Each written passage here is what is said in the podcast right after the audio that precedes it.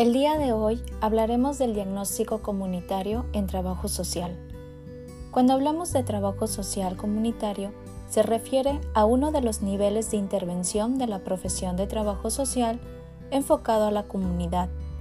Según Ezequiel Anderek, esto implica que el profesional de trabajo social colabora necesariamente con una determinada agrupación o conjunto de personas con el objetivo de promover una calidad de vida y lograr una intervención por medio de un proyecto social que tenga por finalidad el desarrollo social. Esta intervención tiene pasos a seguir, siendo el punto de partida el diagnóstico comunitario. Antes de abordar el concepto de diagnóstico comunitario, se considera conveniente comprender aspectos básicos del término. El primero, tal y como explica Anderek, es entender lo que es en sí un diagnóstico desde su significado etimológico, el cual proviene del griego que significa apto para conocer, conocer a través y conocer por medio de.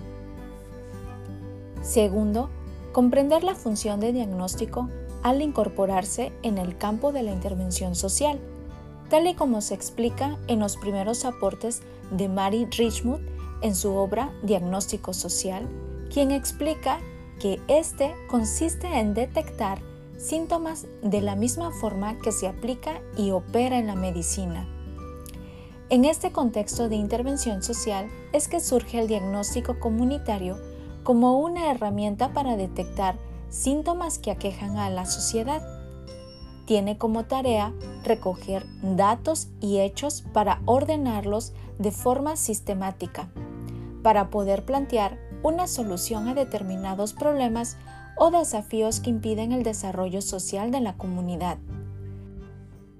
Entonces, se puede expresar que un diagnóstico en el campo de la intervención social, en términos operativos con base a Ezequiel Anderek, es un proceso de elaboración y sistematización de información que implica conocer y comprender los problemas y necesidades dentro de un contexto determinado. Este primer acercamiento hacia su significado ayuda a concebirlo como un nexo entre la investigación y la programación.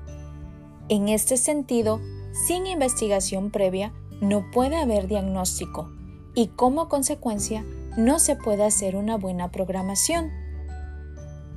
Claro está que no se debe caer en el error de confundir investigación con diagnóstico, ya que este último va más allá de ordenar y sistematizar información. Su objetivo es profundizar en el conocimiento de problemas y conocer el contexto de la situación.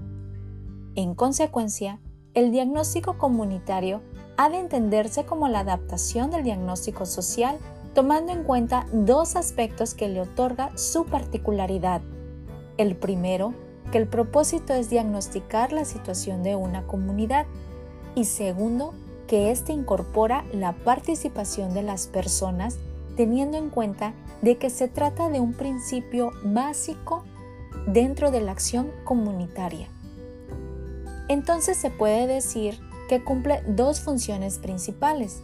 La primera, ayuda al profesional a tomar conciencia de la evolución de la comunidad como un organismo vivo que nace y se desarrolla.